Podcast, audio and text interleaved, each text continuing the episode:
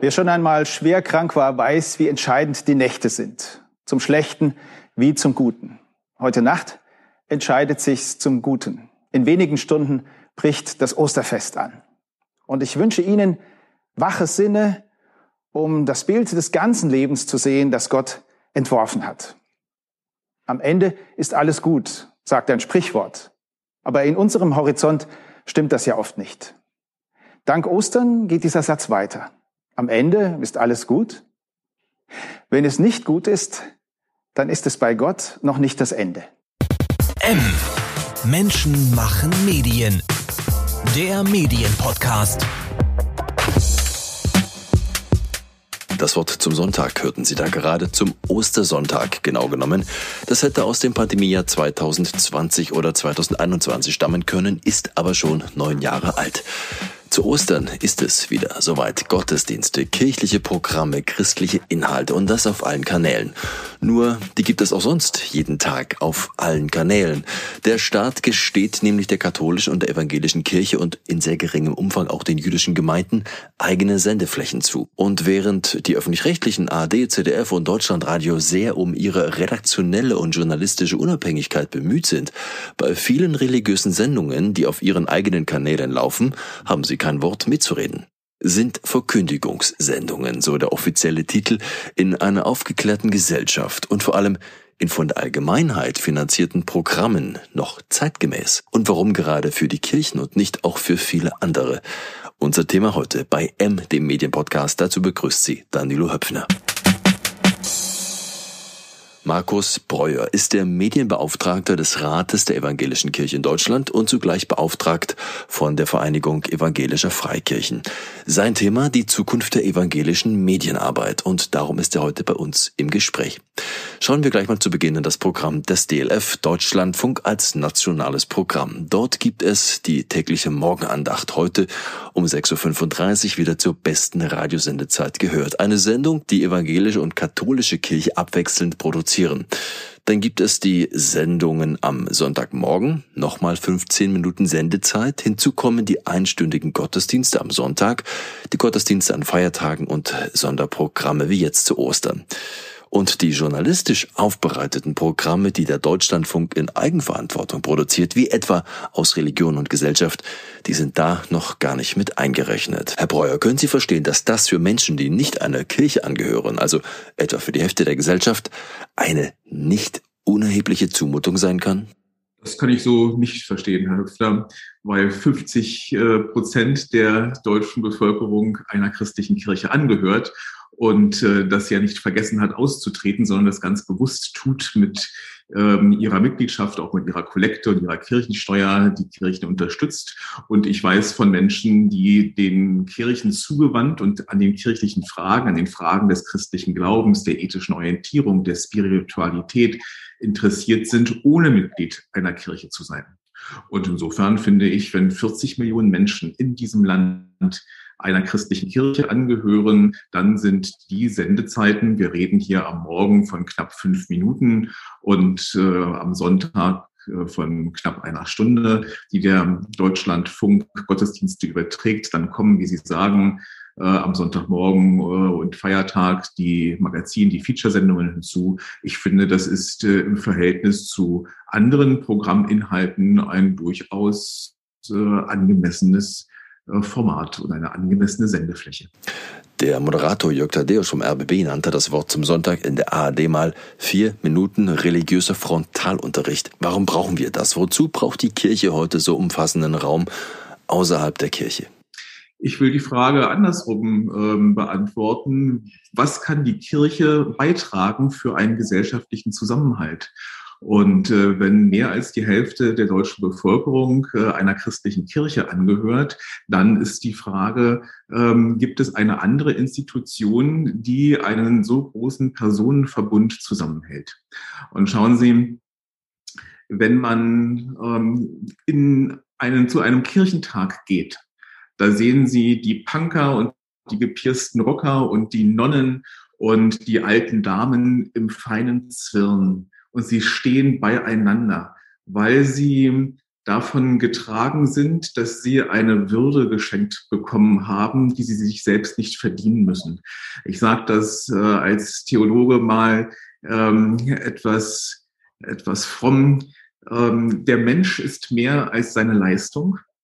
Und wenn man diese Aussage der lutherischen Rechtfertigungstheologie für sich akzeptiert, für sich annimmt, dann heißt das in der Umkehrung, der Mensch ist auch mehr als die Fehlleistung. Er ist mehr als das Werk seiner Hände. Und er hat auch eine Würde, wenn er nichts mehr leisten kann, wenn er krank ist, wenn er alt ist, wenn er behindert ist, weil Würde ihm geschenkt wird, von Gott ihm geschenkt wird. Und das ist, glaube ich, ein ganz großer Konsens äh, in den christlichen Kirchen.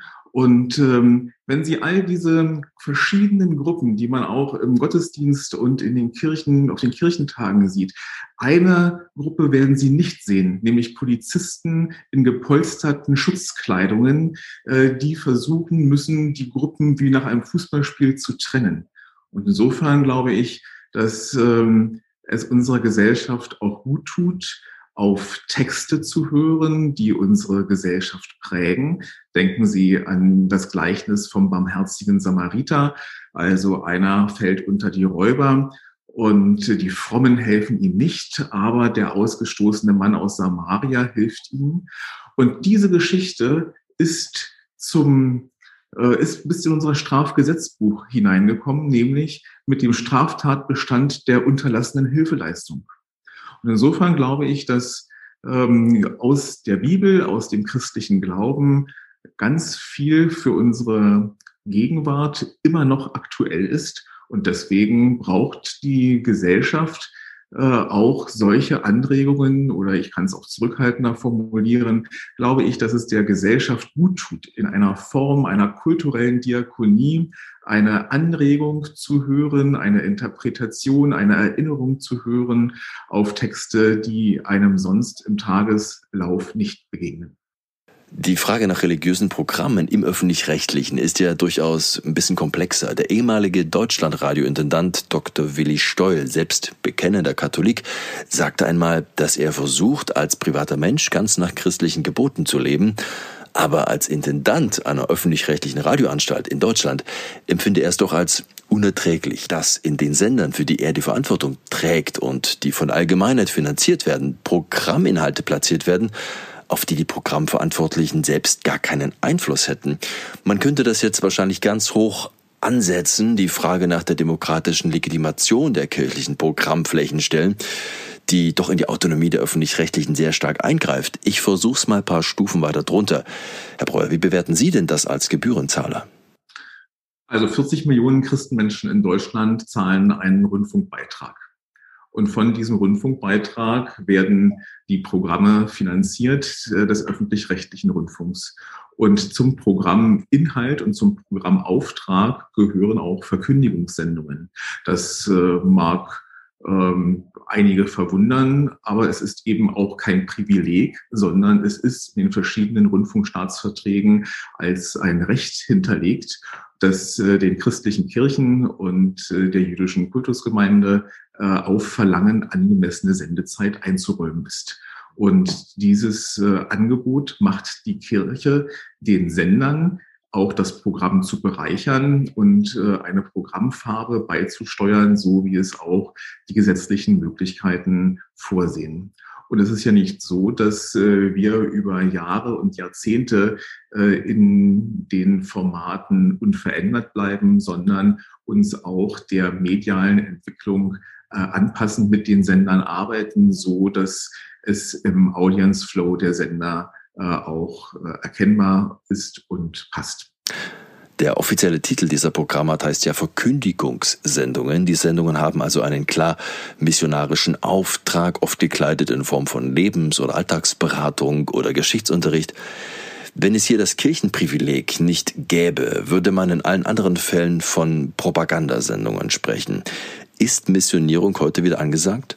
Also erstens rede ich überhaupt nicht äh, von Privileg, sondern von einem Sonderrecht und einem Rechtsanspruch, den wir wahrnehmen. Und äh, Propaganda hat einen äh, ganz ähm, faden Beigeschmack, wenn man in die deutsche Geschichte schaut, äh, nicht nur in die Zeit des Nationalsozialismus, sondern auch in die Zeit äh, der DDR.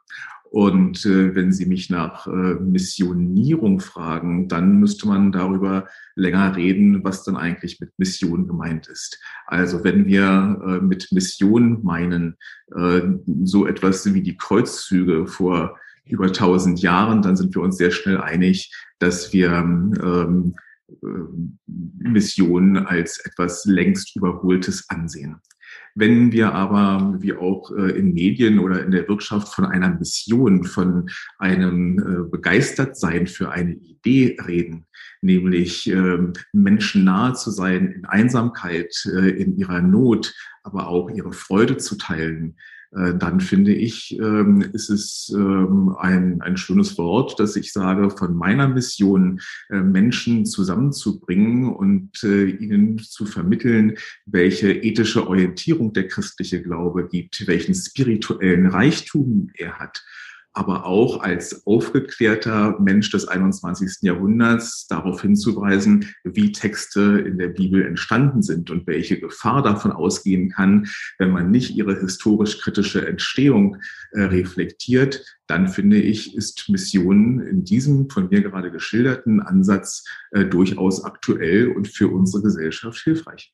Sie schreiben in einem Beitrag über diese Sendungen, es gehe darum, Menschen auch durch die Medien für den christlichen Glauben zu interessieren. Und Zitat, besonders sind dabei diejenigen im Blick, denen das Vertrauen auf Gott fremd ist. Sie wollen an die anderen 50 Prozent der Gesellschaft ran, die nicht in der Kirche sind. Also zunächst mal geht es darum, interessierte Menschen am christlichen Glauben zu erreichen. Und das sind äh, die, die Mitglieder äh, der Kirchen, aber es sind eben auch diejenigen, die nicht äh, Mitglied sind. Und mein Anspruch ist es, ähm, nachdenklich zu machen und äh, verborgene Texte äh, auch zu vermitteln und äh, zu einer Reflexion beizutragen. Halten Sie das Privileg bzw. das Recht, äh, wie Sie sagen, das Ihnen der Staat ja durchaus auch zugesteht, noch für zeitgemäß? Es gibt Radioprogramme für die jüdische Gemeinschaft, praktisch keine für die muslimischen Gemeinschaften, obwohl sie gerade in den Städten ja gar nicht so klein sind. Und viele andere Religionsgemeinschaften oder gar die Atheisten, die Agnostiker, die äh, erhalten diese Privilegien ja gar nicht. Ist das in Ordnung so?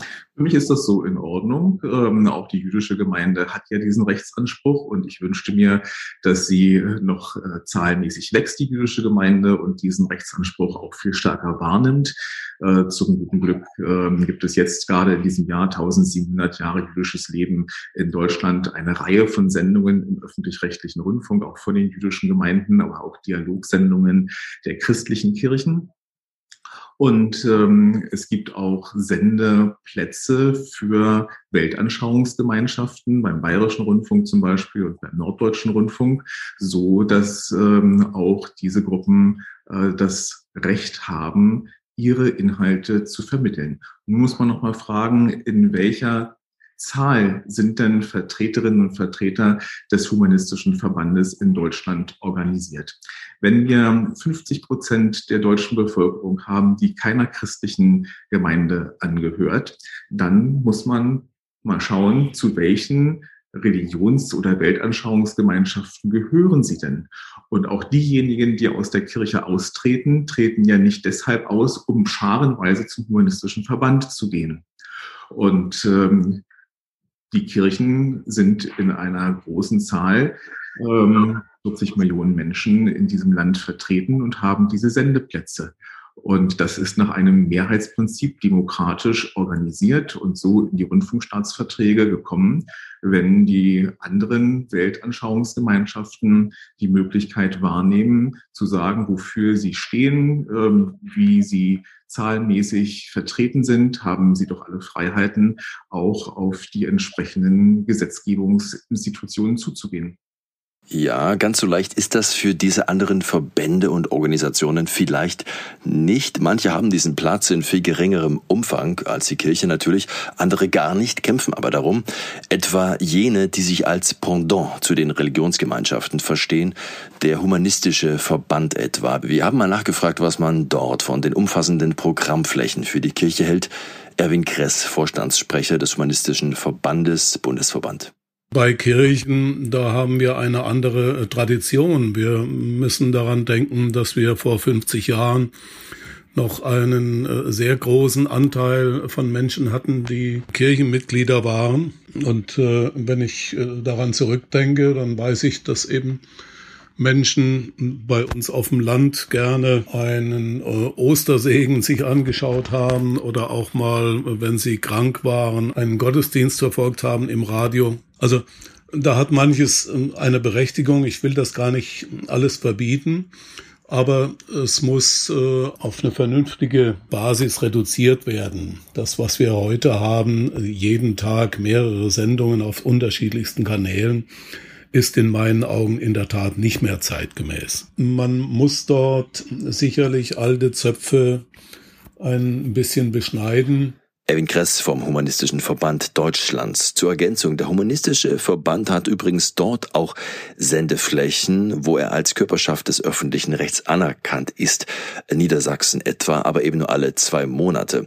In NRW gab es sowas mal, die wurden dann abgeschafft, als der Staat festgestellt hat, dass das dem Verband qua Gesetz gar nicht zusteht. Also, konfessionsfreie Verbände haben da zumeist das Nachsehen. Dabei ist die Vorzugsbehandlung für die Kirchen in den deutschen Medien ja noch viel umfassender als das, was wir bisher besprochen haben. Denn, Herr Breuer, kirchliche Sendungen, die gibt es ja auch beim Privatfunk, bei RTL Fernsehen, bei ProSieben zum Beispiel oder vielen privaten Radiosendern. Diese Sender sind nach den Rundfunkgesetzen und Staatsverträgen verpflichtet, den Kirchen Sendeplätze für solche Sendungen einzuräumen. Allerdings, darauf verweist der Leipziger Rundfunkrechtler Christoph Degenhardt, gehen die Sender in ihren Leistungen weit darüber hinaus. Denn von einer Pflicht, die Sendungen auch zu produzieren und zu finanzieren, steht dort nämlich nichts. Herr Breuer, warum geschieht das trotzdem? Das geschieht ähm, in einer äh, Verabredung mit den Sendern. Angemessene Sendezeit ist den christlichen Kirchen zur Verfügung zu stellen. Und jetzt kann man überlegen, ähm, wie äh, hoch der Sendeanteil, die Sendefläche sein muss und äh, zu welcher Zeit die Sendung ausgestrahlt wird. Und dann gibt es Verabredungen mit den Sendern, äh, ja ganz unterschiedlich ausgestaltet. Ähm, bei Sat1 äh, gibt es äh, wöchentlich eine Kurzverkündigungssendung und einen Talk von 20 Minuten, wie immer im Wechsel mit der katholischen Kirche. Ähm, bei Pro7 eine wöchentliche Sendung Motzmobil am Samstagvormittag und ähm, bei RTL die Bibelclips und einmal im Jahr, manchmal auch zweimal im Jahr eine Dokumentation. Die Rechtsprechung hat von angemessener Sendezeit gesprochen, als diese Verträge äh, entstanden sind. Dort ist für angemessener Sendezeit von wesentlich längeren äh, Programmflächen ausgegangen worden. Und nun haben sich die Kirchen mit den Sendern geeinigt. Wir passen unsere Formate eurer Programmfarbe an und wir schauen, äh, welche Formatlänge und welche Finanzierung möglich wird wird. Und so ist ein Kompromiss entstanden, der für beide Seiten tragfähig und gut ist.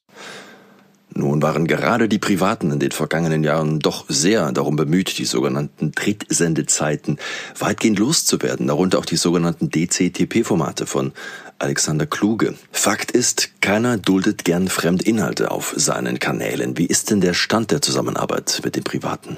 Wir haben ein sehr gutes Verhältnis und arbeiten seit Jahrzehnten sehr gut miteinander zusammen. Das bekannteste Format Wort zum Sonntag gehört mit knapp zwei Millionen Zuschauern pro Sendung zu den quotenstärksten kirchlichen Sendungen in ganz Deutschland. Das sind ja durchaus auch keine schlechten Zahlen. Als 1970 das Wort zum Sonntag vom Samstagabend auf den späten Sonntagabend verschoben werden sollte, da hagelte es Proteste. Es gab Druck von unten, auch Druck, den die Kirche mitorganisiert hatte. Aber das Fazit war, der Sendeplatz blieb erhalten. Glauben Sie, dass eine Verschiebung oder gar ein Wegfall des Formates oder kirchlicher Sendungen überhaupt heute noch irgendjemanden hinter dem Ofen hervorlocken würde? Davon bin ich fest überzeugt, denn gerade in dem zurückliegenden Jahr haben wir eine ganz enorme Reichweitensteigerung. 77 Millionen Menschen haben im letzten Jahr das Wort zum Sonntag geschaut. So eine große Zahl, knapp zwei Millionen, wie Sie gerade gesagt haben, an jedem Sonntagabend. Ähm, äh, die, da würde es schon Reaktionen geben, so wie es ja auch inhaltliche Reaktionen auf das Wort zum Sonntag gibt, die uns erreichen. Die Mediennutzung verändert sich ja. Auch die Kirche produziert immer mehr selbst platziert Zielgruppen, Formate in sozialen Netzwerken. Welche Erfahrungen sammeln Sie damit? Die Erfahrungen sind gut. Wir haben ein äh, Netzwerk, gerade im Gemeinschaftswerk der evangelischen Publizistik, vor gut einem Jahr an den Start gebracht, HEAT, und verbinden damit ähm, Influencerinnen und Influencer aus den verschiedenen Landeskirchen und äh, bilden so eine Vielfalt im Protestantismus ab, der auch äh, ganz gute Reichweiten hat. Wir haben noch nicht die Reichweiten, die Fußballer oder ähm, haben, das ist sicherlich auch so nicht zu erwarten, aber als Ergänzung dessen, was wir im öffentlich-rechtlichen Rundfunk und in den Privatsendern im linearen Ausspielweg haben, ist das für uns ein wichtiges Standbein. Darüber hinaus gibt es ja eine ganze Batterie eigener evangelischer Medien wie ERF, Radio und Fernsehen mit diversen Sendern, in diesem Fall allerdings Stiftungs- und Spenden finanziert. Sind das denn nicht Angebote, mit denen Sie Ihre Zielgruppe viel besser erreichen können? Oder anders gefragt, brauchen Sie denn in Zukunft die öffentlich-rechtlichen Plattformen überhaupt noch? Wir brauchen die öffentlich-rechtlichen, aber die Frage ist für mich, brauchen die öffentlich-rechtlichen nicht auch die Kirchen? Und ähm, wir sind ein, ein Akzent in der Programmfläche, der von den Hörerinnen und Hörern wertgeschätzt wird.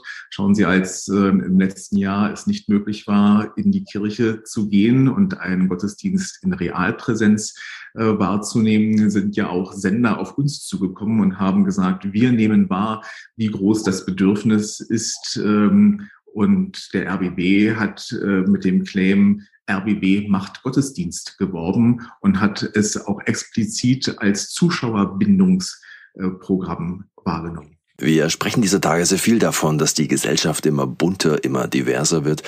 Wären Sie denn bereit, diese Sendezeiten neu aufzuteilen, mit anderen zu teilen, mit den Vertretern eines humanistischen Weltbildes etwa oder auch der muslimischen Gemeinschaft, um Strukturen zu schaffen, die die deutsche Gesellschaft im Jahr 2021 doch besser abbilden, als dass die derzeit zugewiesenen Sendeflächen das zulassen?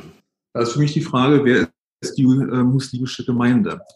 Also die Kirchen sind Körperschaft des öffentlichen Rechts und äh, haben eine Mitgliedschaftsstruktur.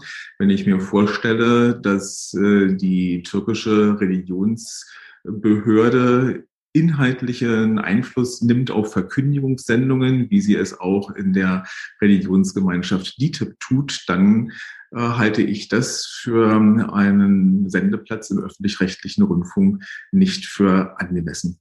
Und ähm, wenn eine Weltanschauungs- oder Religionsgemeinschaft der Meinung ist, sie möchte gerne äh, mehr Verkündigungsplätze Sonderplätze im öffentlich-rechtlichen Rundfunk haben, steht es ja denen frei, auch auf die Gesetzgeber zuzugehen und für diese äh, Sendeflächen zu werben und ein inhaltliches Konzept zu erarbeiten, was sie dann vermitteln wollen. Das ist mir bei den verschiedenen Religionsgemeinschaften und Weltanschauungsgemeinschaften nicht immer deutlich.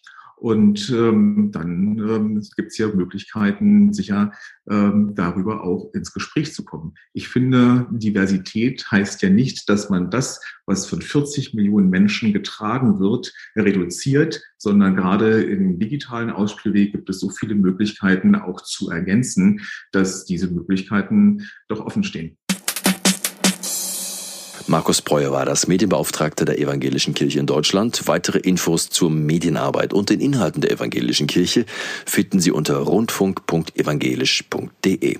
Und zur Vollständigkeit auch noch das katholische Pendant katholische-hörfunkarbeit.de. Den nächsten Podcast, den Sie hier hören, den gibt es dann wieder vom Kollegen Manfred Kläuber, dem Bundesvorsitzenden der Fachgruppe Medien bei Verdi, ein Medienpodcast spezial zur Rundfunkpolitik.